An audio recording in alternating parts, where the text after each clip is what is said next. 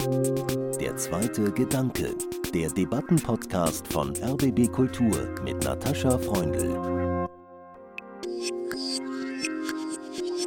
Ich habe in diesem Jahr das erste Mal gestreikt.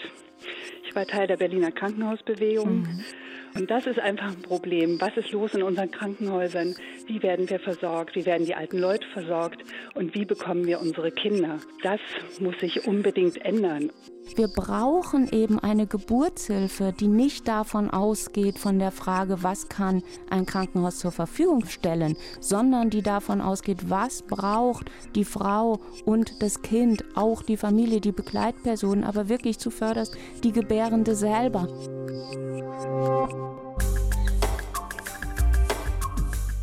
Umsetzung des nationalen Gesundheitsziels Gesundheit rund um die Geburt. Evaluation möglicher Fehlanreize rund um Kaiserschnitte. 1 zu 1 Betreuung durch Hebammen für wesentliche Phasen der Geburt. Ausbau Hebammengeleiteter Kreissäle. Diese Versprechen stehen im Koalitionsvertrag der Ampelregierung vom 7. Dezember 2021. Inzwischen hat das Bundesgesundheitsministerium Pläne zur Krankenhausfinanzierung vorgelegt, die keinen Ausweg aus der dramatischen Lage der Geburtshilfe zeigen. Im Gegenteil. Wie dramatisch diese Lage ist, darüber habe ich, Natascha Freundl, schon am 5. Mai 2022 mit der Berliner Hebamme Maren Eismann und der amtierenden Vorsitzenden im Gesundheitsausschuss des Bundestags Kirsten Kappert-Gonter gesprochen. Herzlich willkommen zu Der zweite Gedanke heute mit einer Wiederholung dieses Gesprächs, denn die beschriebenen Probleme und Forderungen sind weiter hochaktuell.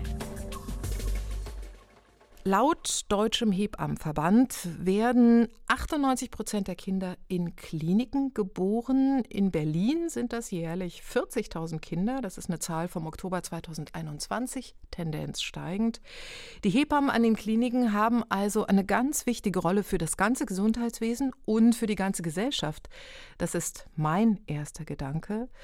Und wir steigen ein mit fünf Stichworten zum Thema. Und diese ja, ersten Gedanken, das erste Brainstorming, das werden wir natürlich im weiteren Gespräch vertiefen. Und ich beginne mal mit Weltkulturerbe. Das Hebammenwesen soll nämlich auf die UNESCO-Liste des immateriellen Weltkulturerbes aufgenommen werden. Im bundesweiten Verzeichnis ist es dort schon seit 2016.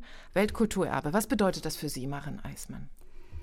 Für mich bedeutet es also ja sowieso etwas ganz Besonderes. Geburt ist einfach der Beginn unseres Lebens und es ist insofern ein Ereignis, was uns nie loslassen wird. Unser Leben ist davon begleitet. Wir können es nicht ausblenden. Es wird uns nie verlassen. Es wird immer da sein für die Mutter, für das Kind und es ist einfach wichtig, wie wir geboren werden. Es ist wichtig, dass wir gut geboren werden, dass wir in unserem eigenen Rhythmus auf die Welt kommen können, dass wir unsere eigenen Wünsche umsetzen können und dass wir nicht nur als eine Zahl wahrgenommen werden in einem System, was auf Zahlen spezialisiert ist. Und äh, es ist einfach wichtig, dass der Mensch im Mittelpunkt steht. Weltkulturerbe, Frau Kappert-Gonter. Ja, ich finde es großartig, dass das Hebammenwesen, die Hebammenkunst zum immateriellen Weltkulturerbe ähm, werden soll, weil es ist ja so, wir sind alle geboren worden. Und die Geburtserfahrung grundiert eben ja unser weiteres Leben. Und Hebammen sind für eine gute Geburtserfahrung unerlässlich. Und darum ist es relevant, wenn dieses Hebammenwesen auch durch so eine Anerkennung die Bedeutung zugeschrieben bekommt, die sie hat. Triage ist ein ganz anderer und in dem Zusammenhang vielleicht überraschender Begriff. Ich habe den auch, wie viele andere wahrscheinlich, erst in der Corona-Pandemie kennengelernt. Ja, das ist eine Sortierung. Wem hilft man zuerst, wenn man allen nicht helfen kann? Triage in der Geburtshilfe, Frau Kappert-Gonter?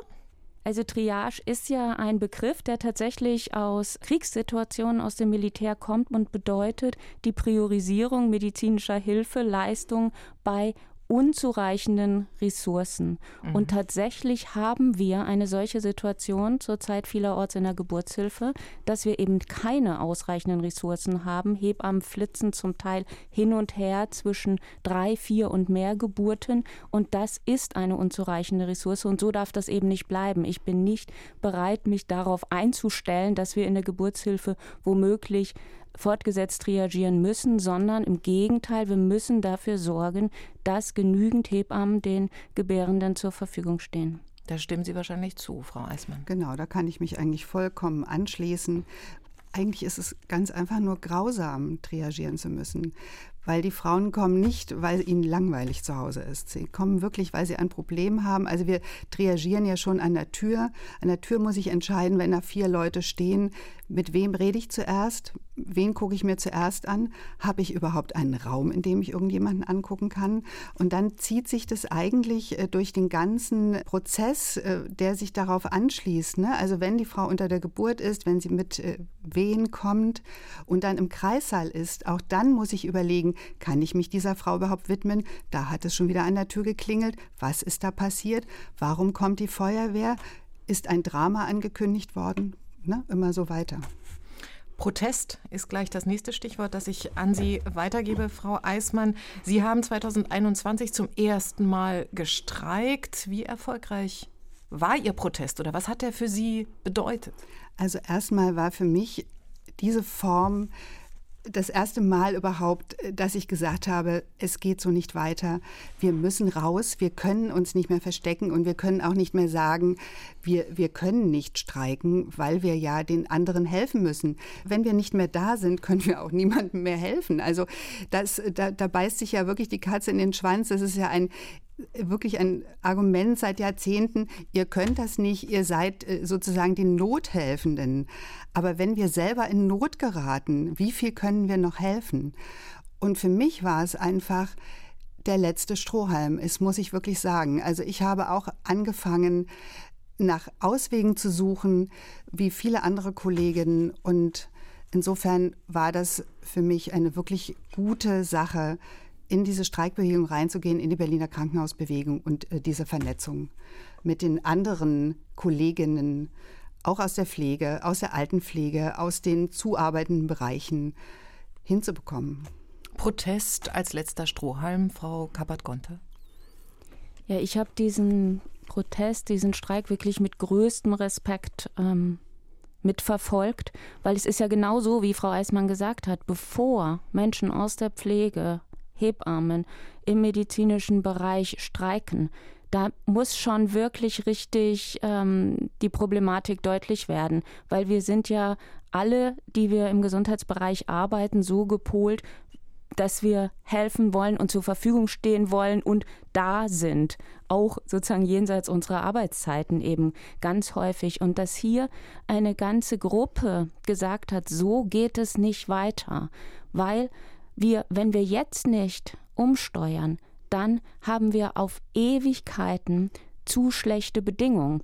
Und wir kennen diese Situation ja zum Beispiel aus dem Flugzeug. Da wird ja auch gesagt, wenn es einen Sauerstoffabfall gibt, versorgen sich die erwachsenen Personen mhm. zuerst, nehmen Sauerstoff und dann helfen sie den Hilfebedürftigen, den Alten, den Kranken, den Kindern. Und ich finde, das ist ein gutes Bild dafür, dass es notwendig ist, dass die Hebammen hier für sich eingetreten sind und gesagt haben, wenn wir weiter hilfreich sein wollen und besser hilfreich sein wollen, unter besseren Bedingungen, damit Menschen eine bessere Geburtserfahrung haben können, müssen wir jetzt ein Stoppschild aufbauen. Und aus meiner Sicht war das ähm, sinnvoll und richtig und ja auch erfolgreich insofern, als dass es wurde gehört, ich finde nicht ganz so sehr, wie es eigentlich ähm, verdient gewesen wäre, aber immerhin war ja das Ergebnis so, dass die Hebammen das beste Ergebnis erstritten haben, was es je gab für Hebammen. Das reicht immer noch nicht aus, aber es ist zumindest eine Bewegung in die Sache gekommen. Von daher fand ich, war das genau der richtige Schritt. Und über die Umsetzung des Ergebnisses werden wir noch sprechen. Das nächste Stichwort ist aber zunächst Akademisierung. Zu Jahresbeginn 2020 ist ein neues Hebammengesetz in Kraft getreten. Jetzt muss man, wenn man Hebamme werden möchte, zunächst ein duales Bachelorstudium absolvieren. Das haben alle anderen EU-Staaten schon vor Deutschland umgesetzt. Eine Empfehlung der WHO. Frau Kapatsch-Gonter. Ich finde das richtig. Ich habe mich ähm, sehr in der letzten Legislatur für die Akademisierung eingesetzt. Man muss jetzt bei der Umsetzung sehr sorgfältig vorgehen. Also grundsätzlich ist es richtig, dass Hebammen ähm, akademisch ausgebildet werden und dann auch entsprechend ihre Expertise bezahlt und auch eingesetzt werden können. Das erhöht auch die Augenhöhe beispielsweise zur ärztlichen Berufsgruppe und es ermöglicht mehr Forschung, auch seitens der Hebammenstudien und der Hebammenwissenschaftlerinnen. Und das ist entscheidend, dass wir in diesem ganzen Geburtshilfeprozess auch diesen spezifischen Blick der Hebammen auch wissenschaftlich mehr zur Verfügung gestellt bekommen. Jetzt muss man erstens darauf drängen, dass ausreichend Studienplätze da sind und zweitens, dass die Hebammen, die ja lange Erfahrung haben, die eine hohe Expertise haben, aber nicht über den Studienabschluss verfügen, dass die auch weiter entsprechend ihrer Qualifikation eingesetzt werden können und der Nacherwerb des Studienabschlusses sehr viel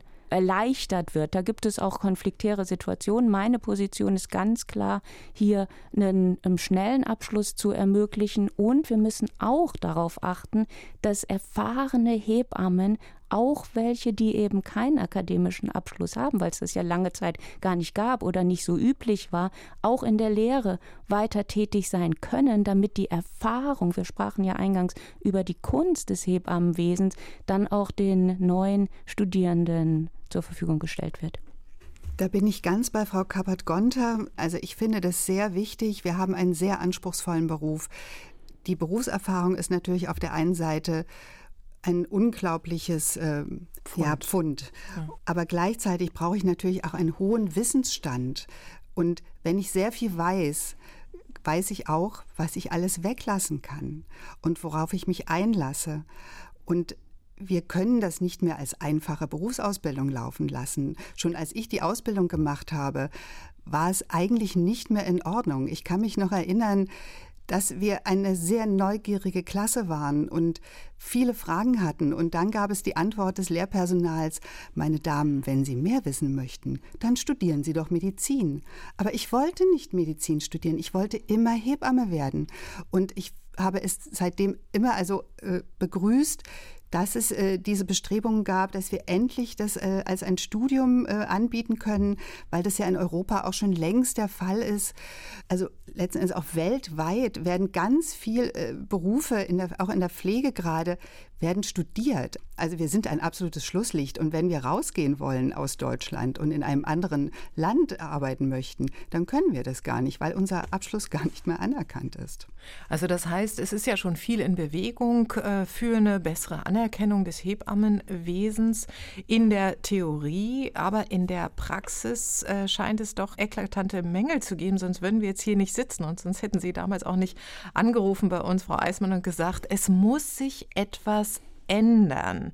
Kirsten Gabbard-Gonter hat im Vorgespräch von einem Kulturwandel gesprochen und diesen Begriff will ich jetzt nochmal aufgreifen. Kulturwandel, Frau Eismann, brauchen wir den in den Köpfen, in den Kliniken, um diese schöne Theorie auch in die Praxis umzusetzen? Ja, ich denke, dass es ganz wichtig ist, dass letzten Endes der ganzen Gesellschaft nochmal bewusst werden muss, dass es wichtig ist, dass der Mensch in den Fokus gehört, dass es nicht egal ist, wie wir behandelt werden, wenn es uns nicht gut geht oder wenn wir in einer sensiblen Situation, wie es die Schwangerschaft und die Geburt darstellen, sind. Also äh, deswegen ja Kulturwandel. Leute, klatscht nicht nur von den Balkons, kommt einfach raus, stampft auf und sagt, bitte, das gehört uns. Wir sind hier die Gesellschaft und wir möchten, dass wir ordentlich behandelt werden, egal in welcher Situation. Und was für mich auch wichtig ist, es kommt dann immer so rüber, als wenn wir eigentlich als Bittsteller kämen. Aber auch wir sind doch Teile der Gesellschaft. Wir bezahlen auch unsere Beiträge. Wir zahlen auch Steuern. Also gehören nicht auch die Krankenhäuser uns allen?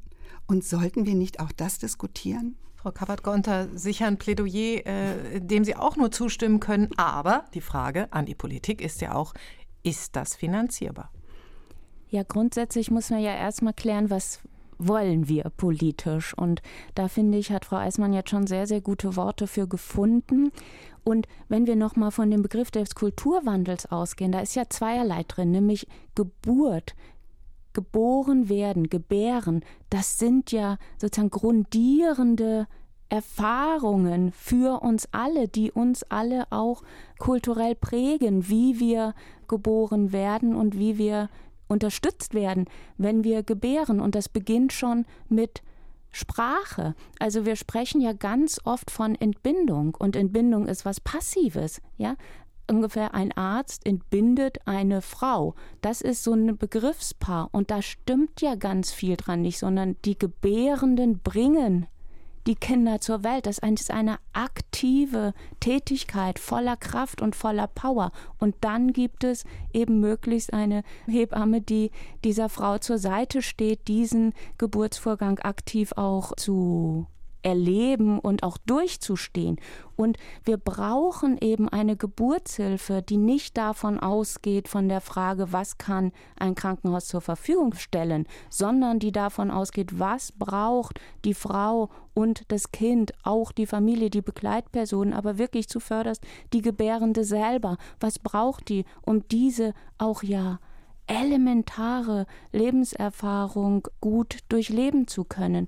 Und wenn wir uns darauf einigen, dass es ein so wichtiger Moment ist, und zwar nicht nur für Frauen, ja, für Gebären, das wird ja oft getan, so ungefähr, das ist ein Frauenthema. Wir sind alle geboren worden. Das und das Sterben ist das Thema, was uns alle angeht. Und wenn wir das gemeinsam anerkennen, dann können wir auch sehen, dass wir natürlich die Finanzierung zur Verfügung stellen müssen, die dafür notwendig ist. Und es ist sogar so, dass wir im Moment in der Geburtshilfe gar nicht so wenig Geld ausgeben. Aber wir haben eine ganze Reihe von Fehlanreizen. Da werden wir ja bestimmt gleich mhm. noch drauf kommen, dass der Kaiserschnitt zum Beispiel deutlich besser finanziert wird als die natürliche Geburt, weil diese ganze Dimension Zeit, die ja eine Geburt benötigt und das nicht planbare, das wir gar nicht wissen, dauert das jetzt fünf Stunden oder 15, das wird in diesen Fallpauschalen, über die wir wahrscheinlich auch gleich noch sprechen werden, eben nicht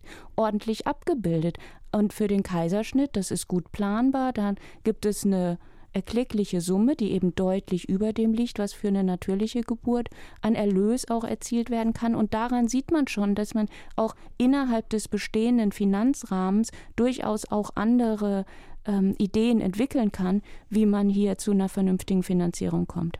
Wir sprechen heute in der zweite Gedanke mit der Berliner Hebamme Maren Eismann und mit der amtierenden Vorsitzenden des Gesundheitsausschusses im Bundestag und Fachärztin Kirsten Kappert-Gonter über die Situation der Geburtshilfe in den Kliniken als wir im Januar 2021 hier in der Debatte über den Wert der Pflege gesprochen haben, da hat der Sozialwissenschaftler Stefan Sell von einer grandiosen Unterausstattung in der Pflege gesprochen, verursacht durch das von Ihnen, Frau Kappert-Gonter, jetzt schon angesprochene Fallpauschalengesetz, das seit 2004 verbindlich für alle Krankenhäuser gilt, wird auch DRG genannt für Diagnosis Related Groups.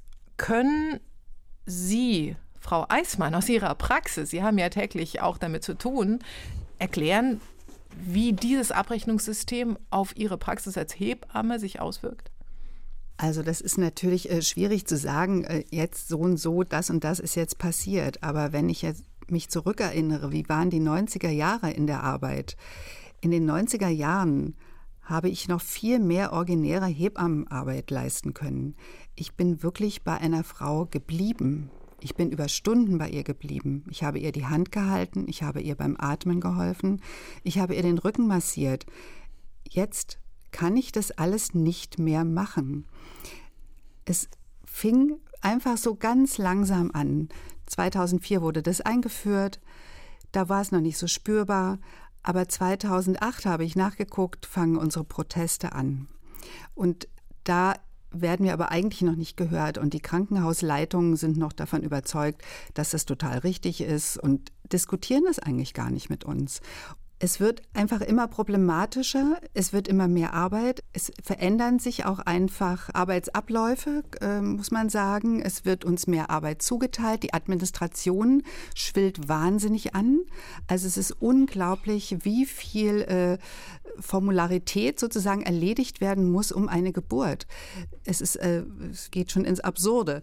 Und ohne dass man dazu Hilfspersonal bekommt, ohne dass man irgendwie äh, überhaupt ein Hilfsangebot dazu bekommt. Das muss man einfach leisten. Und wenn man das nicht leisten kann, dann wird einem auch gesagt, dann bist du eben hier fehl am Platz. Ne? Also es gibt damals schon wahnsinnig viel Druck und Viele Kolleginnen halten das nicht aus, die gehen einfach in die Freiberuflichkeit oder sie lassen überhaupt das mit dem Beruf sein. Und wir haben eine unglaubliche Berufsflucht, die in dieser Zeit beginnt. Ich habe kürzlich noch mal das Buch Momo gelesen von Michael Ende, wo die grauen Herren die Zeit stehlen. Vielleicht kann man das einfach als Bild nehmen. Uns ist die Zeit gestohlen worden mit den DRGs. Und zwar, ich will einmal noch mal dieses System der DRGs oder Fallpauschalen besser verstehen, äh, Frau Kappert-Gonter. Ist es richtig, dass in diesem System sozusagen nur medizinische Eingriffe abgerechnet werden können und das, was Frau Eismann geschildert hat, Hände halten, atmen helfen, das kann eben nicht in diesem System abgerechnet werden?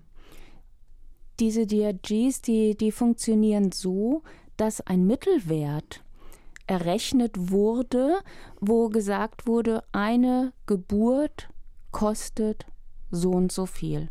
Also pro Fall, so wird es ja auch genannt, ja, also wir sprechen dann eben nicht von Personen, von Menschen, von Gebärenden, sondern von Fällen, dann wird über so eine Kodierung mitgeteilt, was das Besondere bei der Geburt ist. Und je nachdem, ob es noch zusätzliche Besonderheiten gibt, können zusätzliche Dinge abgerechnet werden.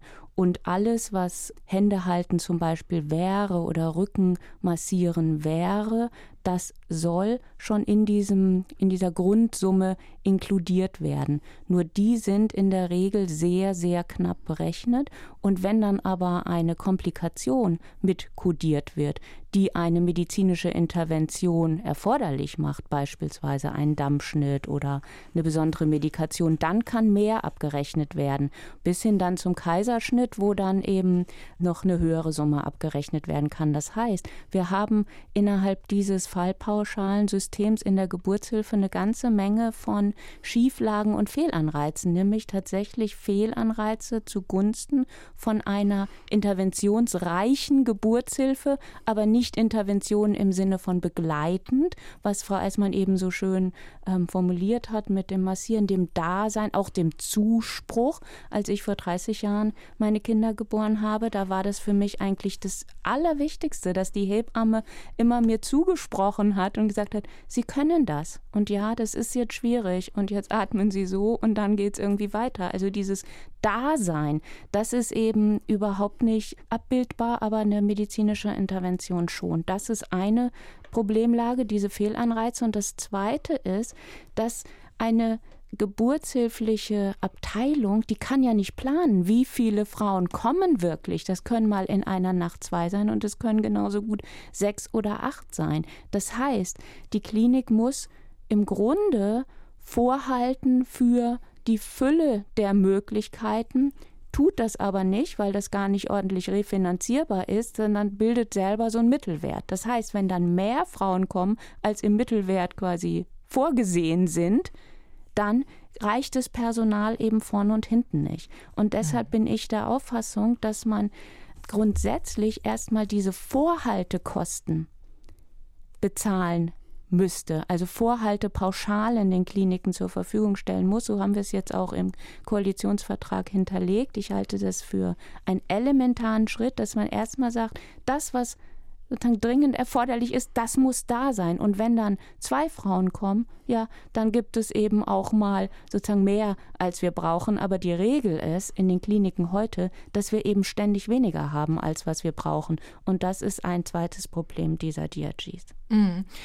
Nochmal zur Kaiserschnittrate. Die WHO äh, geht ja davon aus, dass 14 Prozent sozusagen realistisch angemessen ist, Kaiserschnittrate. In Deutschland sind das roundabout im Durchschnitt 30 Prozent, aber in manchen Krankenhäusern sogar 70 Prozent. Frau Eismann, haben Sie das beobachtet, dass das mit dem neuen Abrechnungssystem sozusagen zugenommen hat, dass man schneller gesagt hat, ja, es könnte Komplikationen geben, wir operieren lieber? Also ich würde jetzt mal für Berlin sagen, dass wir ziemlich gut sind mit der Geburtshilfe und dass wir uns nicht so sehr auf die Kaiserschnitte eingelassen haben. Da gibt es natürlich auch, sagen wir, da sickert es auch so ein bisschen. Also für mich ist so eine Erinnerung der Millenniumswechsel, da sind viele Frauen gekommen, die wollten gern einen Wunschkaiserschnitt haben. Mhm. Und das hätte sich ja auch schon damals gerechnet. Aber da waren die Chefs wirklich ganz klar, nein, das gibt es nicht. Also wir machen nicht den Kaiserschnitt auf Wunsch. Das kann man inzwischen so nicht mehr äh, sagen. Aber ich finde, dass es immer noch eine kleine Gruppe ist, die mit diesem Wunsch kommt. Für die meisten Frauen ist es eher, sagen wir, ein Drama ist vielleicht so hochgegriffen, aber die meisten stellen sich schon etwas äh, anderes vor, wenn sie ihr Kind auf die Welt bringen.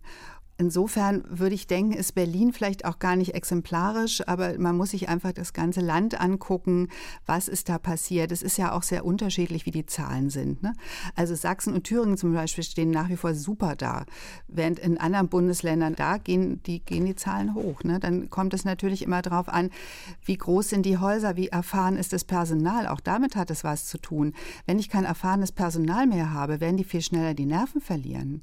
Ja, wir können Situationen Situationen aussitzen. Wir sind ein gutes Team mit ganz langer Berufserfahrung. Wir haben eine Kinderklinik. Wir können äh, einfach auch schnell reagieren. Das kann nicht jedes Haus. Deswegen entledigt man sich dann auch einfach äh, der Problematik über diese Variante. Mhm. Fünf Wochen haben Sie gestreikt im vergangenen Jahr, ab Mai 2021. Und ähm, Sie haben mir, Frau Eismann, über diesen Streik geschrieben, die Reaktionen ihrer Leitung in den äh, Chefetagen waren nicht entsprechend ihrer Erwartungen, zum Teil herablassend, die Verhandlungen zäh, ohne Hilfe der Politikerinnen nicht voranzubringen. Jetzt gibt es ja einen neuen Tarifvertrag. Was ändert der? Frau Kappert-Gonter hat davon gesprochen, der beste Tarifvertrag ever in ihrer Branche. Äh, was ist daran das Beste und äh, wie steht es denn jetzt mit der Umsetzung? Also richtig gestreikt haben wir äh, erst ab September, aber im Mai haben wir angefangen. Die Berliner Krankenhausbewegung startet im Mai 2021. Und wir haben ein Ultimatum gestellt. Wir hätten das Ganze auch gern ohne Streik gemacht. Ne? Denn, wie gesagt, es ist einfach ein Problem für uns zu streiken und zu wissen, wir sind dann noch unterbesetzter als ohnehin. Und wir müssen irgendwie gucken, ne? was, was machen wir mit den Frauen, die zu uns kommen. Aber letzten Endes äh, ist das Ultimatum nicht beantwortet worden und äh, das letzte Mittel war eben der Streik und und es hat sich gelohnt. Wir haben einen guten Tarifvertrag ausgehandelt äh, für die Charité und für Vivantes. Wir halten ja ungefähr gut die Hälfte der geburtshilflichen Betten auch oder überhaupt der Krankenhausbetten in der Stadt. Insofern hat es natürlich auch eine Außenwirkung auch auf die anderen Krankenhäuser. Ganz konkret haben wir jetzt eine Vereinbarung, dass eine Hebamme, die Vollzeit arbeitet, 90 Geburten im Jahr leisten muss. Dazu könnte man vielleicht sagen, dass lange immer so eine Zahl von 118 Geburten rumgeisterte, die aber dann irgendwann hochgesetzt wurde, weil es ja auch externe Beraterfirmen gab, die sagten, naja, da kann man ja noch was rausholen, so eine Hebamme kann viel mehr schaffen. Letzten Endes war einfach die Geburtenzahl, die auf eine Vollzeitangestellte fiel, die bewegte sich in dem Rahmen zwischen 160 und 200 Geburten im Jahr. Schon da kann man ja sehen, 90 und 200 ist ja ein unglaublicher Unterschied. Und wenn ich nur noch 90 Frauen begleite unter der Geburt, dann kann ich einfach auch mehr Zeit haben. Ne? Und Zeit ist einfach was ganz Wichtiges. Und gleichzeitig sind einfach verschiedene Sachen uns äh, dazugerechnet worden, dass die Leitungen der Kreissäle nicht mehr mitarbeiten, was sie bis jetzt tun, sodass natürlich auch da Administration einfach liegen bleiben muss, ne, Sachen einfach schwieriger werden, dass ähm, die Ausbildung, die wir leisten, der Hebammenschülerinnen und jetzt auch der Hebammenstudentinnen, dass die extra gerechnet wird, dass ich nicht im Team mitlaufe, wenn ich eine Studentin an meiner Seite habe. Und was auch ganz wichtig äh, nochmal zum Studienthema ist, wir haben es durchgesetzt, schon im Gesetz äh, für das Hebammenstudium, dass 25 Prozent der Ausbildung angeleitet in der 1 zu 1 Betreuung sozusagen auch in der Anleitung sein muss.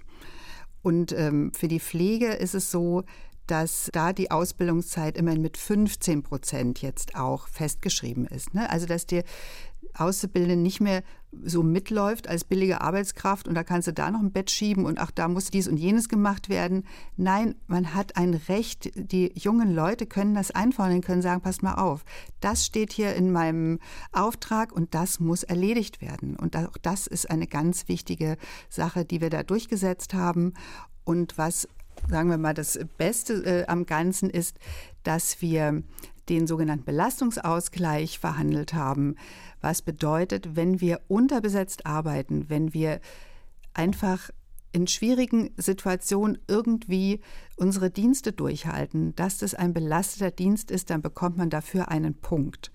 Und in diesem Jahr ist es so, wenn ich neun Punkte gesammelt habe, dann bekomme ich für die neun Punkte einen freien Tag. Das ist noch nicht ausreichend. Im nächsten Jahr, also 2023, äh, werden für sieben Dienste wird es einen freien Tag geben und dann steigert sich das weiter. 2024 wird es für fünf Dienste einen freien Tag geben. Wobei ich immer noch sage, Leute, ich habe den Dienst für zwei gearbeitet, manchmal auch für drei Menschen. Da möchte ich eigentlich sofort einen ganzen Tag. Ich weiß, dass es unrealistisch ist, aber es ist doch irgendwie nachvollziehbar. Es klingt immer noch ehrlich gesagt nach Feuerwehr, trotz äh, der guten Maßnahmen ja. auf dem Papier. Dann gebe ich mal äh, den Stab weiter an die Politik. Klar ist, der Tarifvertrag gilt eben für Berlin. Das ist jetzt keine bundesweite äh, Entscheidung, weit davon entfernt. Dennoch ähm, haben ja unter anderem auch Sie, Frau Kappert-Gonter, dieses Thema in die Bundespolitik getragen, dort vehement äh, für mehr Aufmerksamkeit und für eine Änderung plädiert, auch schon gegenüber der vergangenen Regierung. Und äh, in der jetzigen ist es ja in den Koalitionsvertrag aufgenommen worden. Es gab Vorschläge sowohl von Ihrer Partei, der Grünen, als auch von der SPD. Jetzt steht im Koalitionsvertrag, äh, wir führen einen Personalschlüssel für eine 1 zu 1 Betreuung durch Hebammen während wesentlicher Phasen der Geburt ein. Außerdem eine bedarfsgerechte, auskömmliche Finanzierung für die Geburtshilfe. Ja, wie steht es denn da mit der Umsetzung dieser schönen Pläne? Ja, erstmal bin ich wirklich total froh, dass diese Vorhaben in den Koalitionsvertrag Einzug gefunden haben. Und es steht noch, ähm, wenn ich das ergänzen darf, ein für mich ganz entscheidender Satz drin, nämlich wir werden das Gesundheitsziel gesund rund um die Geburt umsetzen. Und das ist etwas ganz Wichtiges. Das ist so ein, so ein schmaler Satz, der kommt irgendwie so daher, dass alle denken, ja, ja, wird schon stimmen. Wir haben neun nationale Gesundheitsziele definiert in Deutschland. Und davon ist eins, ein relativ junges, eben dieses gesund rund um die Geburt. Und darin sind mit ganz viel Fachexpertise, der Hebammenverband war beispielsweise beteiligt und viele, viele andere Vorhaben hinterlegt, die wir benötigen für diesen Kulturwandel in der Geburtshilfe, über den wir gesprochen haben. Und da geht es einerseits um die klinische Geburtshilfe, also gute Personalausstattung, 1 zu 1 Betreuung während der wesentlichen Phasen, aber es geht eben auch darüber hinaus, nämlich um den sogenannten Betreuungsbogen. Und über den haben wir noch gar nicht gesprochen, der ist aber auch relevant, dass die Frauen nämlich vor dann während und auch nach der Geburt gut begleitet und betreut sind, weil wir wissen, dass Frauen, die während der Schwangerschaft schon von der erfahrenen Hebamme gut begleitet und betreut sind, dass die auch besser vorbereitet in die Geburt kommen. Und auch das macht für das Geburtserlebnis natürlich einen relevanten Unterschied. Also diese Dinge sind quasi in dem Koalitionsvertrag durch diesen Einsatz auch mit inkludiert. Und nun ist das so, jetzt ist die Ampel in der Verantwortung und in der Verantwortung, hier auch zu liefern und diese Dinge umzusetzen. Einsetzen.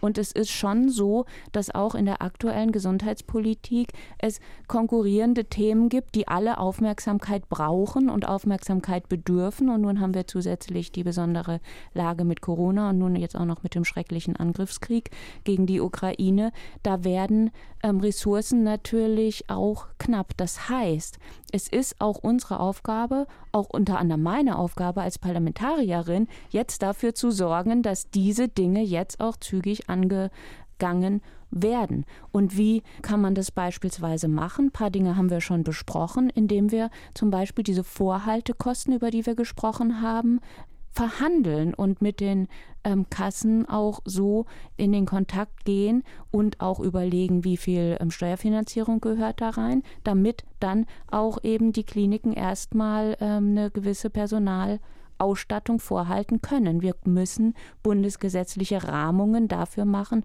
was ist überhaupt eine auskömmliche Personaldecke. Und da ist das äh, ein wichtiges Stichwort eben schon gekommen, diese 90 ähm, Geburten pro vollarbeitender Hebamme. Das entspricht nämlich etwa einer 1 zu 1 bis in manchen Phasen 1 zu 2 Versorgung. Dafür braucht es aber Vorgaben, die gibt es in dem Sinne jetzt noch nicht. Und wir müssen eben dafür sorgen, dass diese finanziellen Fehlanreize, über die wir auch schon gesprochen haben, die die Kaiserschnitte befördern, dass die eben jetzt ähm, abgestellt werden. Und auch das findet sich ja im Koalitionsvertrag. Und wenn ich das noch eben anführen darf, die Situation, dass wir etwa doppelt so viele Kaiserschnitte in Deutschland durchführen, als die WHO als medizinisch indiziert ansieht. Das sollte uns wirklich zu denken geben, weil medizinisch indizierter Kaiserschnitt, der rettet Leben. Da gibt es ja wahrscheinlich keine zwei Meinungen zu. Aber wenn ein Kaiserschnitt eben nicht medizinisch indiziert ist, sondern eher dem folgt, dass die Zeit fehlt, auch die Zeit für die Begleitung fehlt während der Geburt. Und das ist nicht immer oh nein, jetzt wird uns das alles zu bunt, jetzt ähm, schneiden wir, sondern das sind auch, wie die Frauen begleitet werden. Das hat eben auch einen Einfluss auf die, wie, wie geht die Geburt voran oder, oder stockt die Geburt oder gibt es mehr Komplikationen. Es gibt mehr Komplikationen, wenn Frauen nicht von Hebammen begleitet werden. All das sind Dinge, die muss man jetzt politisch angehen und ich zumindest ähm, versuche, meinen Beitrag dazu zu liefern, dass wir das jetzt auch zügig tun. Mhm. Aber Sie haben eben angesprochen, es gibt viele andere Themen, die erstmal im Vordergrund stehen. Klar, die Corona-Pandemie, aber klar eben auch Russlands Krieg gegen die Ukraine. Welche Gelegenheit haben Sie denn zum Beispiel jetzt mit dem amtierenden Gesundheitsminister zu sprechen? Und haben Sie das Gefühl, da sind offene Ohren für diese ja ständig, auch schon vor der Corona-Pandemie, drängenden Fragen? Ähm, wie ist unser Gesundheitssystem aufgestellt? Wie geht es den Pflegekräften? Wie geht es der gesamten Branche? Ja, also natürlich gibt es ähm, vielfältige Gelegenheiten, auch direkt zu sprechen. Und der Ausschuss guckt ja immer, was er auf die Tagesordnung nimmt. Das verabrede ich dann mit den entsprechenden Personen aus den Fraktionen, die dafür zuständig sind, ob Personen heißen die. Und daraus entwickeln sich dann Schwerpunkte der Arbeit. Aber klar ist auch, jeder Hinweis von außen, also wenn Frau Eismann und ihre Kolleginnen weiter laut bleiben, wenn auch Organisationen wie Motherhood zum Beispiel, die ja aus der Mütterperspektive sich einsetzen, weiter laut bleiben, wenn der Hebammenverband weiter seine Forderungen laut macht, das sind alles absolut nicht zu überschätzende Dinge, ja, dass das brauchen wir, das hilft uns wirklich kolossal in der Politik. Ich will das überhaupt nicht wegdelegieren. Ich sage nur, je besser wir da Seit an Seit gehen, umso besser. Und wir haben ja auch im Koalitionsvertrag verankert, dass wir einen Geburtshilfegipfel durchführen wollen. Und ich zumindest versuche sehr klar darauf zu drängen, dass das jetzt nicht mehr auf die lange Bank geschoben wird, weil auch wenn wir sagen, die Pandemie ist noch nicht vorbei und das ist richtig, so hat sie ja auch wiederum Auswirkungen auf die Geburtshilfe. Also zu denken, das eine ist das eine Thema und dann kommt mal irgendwann lange Zeit nichts dann die Geburtshilfe, das wäre ja auch falsch, sondern das hängt ja miteinander zusammen und wir haben über Corona die besonderen Problemlagen nochmal gesehen und die sind ja jetzt nicht irgendwie aufgehoben, sondern wir wissen jetzt, was wir zu tun haben. Es geht jetzt nicht mehr darum zu suchen, was ist denn jetzt irgendwie richtig, sondern jetzt geht es darum zu machen. Also Frau Eismann, Sie haben jetzt mit Frau Kerstin Gappert-Gonter ganz klar eine Mitstreiterin, eine Fürsprecherin äh, der Geburtshilfe. Aber es war, das muss ich an der Stelle auch nochmal äh, sagen, ganz, ganz schwer, jemanden aus der Politik zu kriegen für diese Debatte. Wir haben sehr viele Personen angefragt und wir haben nur Absagen einkassiert. Das spricht ja auch Bände. Deswegen ist jetzt Ihre Gelegenheit, Frau Eismann, ganz klare Forderungen an nicht nur die Politik, sondern auch an die Gesellschaft insgesamt zu stellen, was die Veränderungen bezogen auf die Geburtshilfe betrifft, die Sie ja bei uns schon in der Sendung im Dezember 2021 formuliert haben. Ja, ich bin erstmal sehr froh über das Gespräch mit äh, Frau Kappert-Gonter, weil sie mir in vielem äh, natürlich wirklich auch aus dem Herzen spricht und weil ich mich immer freue, wenn ich äh, Menschen kennenlerne, die mit uns gehen und die uns einfach auch verstehen, weil ich ganz oft das Gefühl habe, man versteht es nicht oder man dreht sich um und geht weg und es wird sich schon irgendwie alles so vertun. Und deswegen ist natürlich ganz klar meine Forderung, guckt hin, unterstützt uns, Ihr kommt alle in diese Situation. Geburt ist ein Thema, das uns nie verlassen wird. So leben wir einfach. Die Geburt gehört dazu. Und ich erwarte einfach von den Politikern, dass sie uns sehen, dass sie uns unterstützen, denn es ist wichtig, wie wir geboren werden. Ich erwarte auch von der Gesellschaft, ich erwarte von jedem einzelnen Menschen, kümmert euch darum, nehmt es nicht hin, wenn es euch äh, schlecht geht in den Krankenhäusern. Schreibt Briefe, seid laut. Wir müssen es nicht hinnehmen. Es ist unser Leben und es ist wichtig und es ist wichtig, dass es uns allen zusammen gut geht. Ganz herzlichen Dank, Maren Eismann, Hebamme in Berlin. Und, und vielen, vielen Dank, äh, Kirsten Kappert-Gonter in Bremen, amtierende Vorsitzende des Gesundheitsausschusses im Bundestag. Dankeschön. Sehr gern. Mehr Fortschritt wagen. Diesen Titel trägt der Koalitionsvertrag der amtierenden Bundesregierung. Nach fast einem Jahr Amtszeit muss sich das Bundesgesundheitsministerium fragen lassen, wo bleibt der Fortschritt in der Geburtshilfe? Vielleicht aber geht es gar nicht um Fortschritt, sondern um die Anerkennung von Wert und Würde der Geburt und um beste Arbeitsbedingungen für diejenigen, die auf Geburtshilfe spezialisiert sind, die Hebammen. Ich bin Natascha Freundl, das war der zweite Gedanke mit einer Wiederholung vom 5. Mai 2022. Schreiben Sie mir an der zweite Gedanke at rbbkultur.de oder direkt ins Kommentarfeld unserer Webseite rbbkultur.de. Danke fürs Zuhören und Weiterdenken.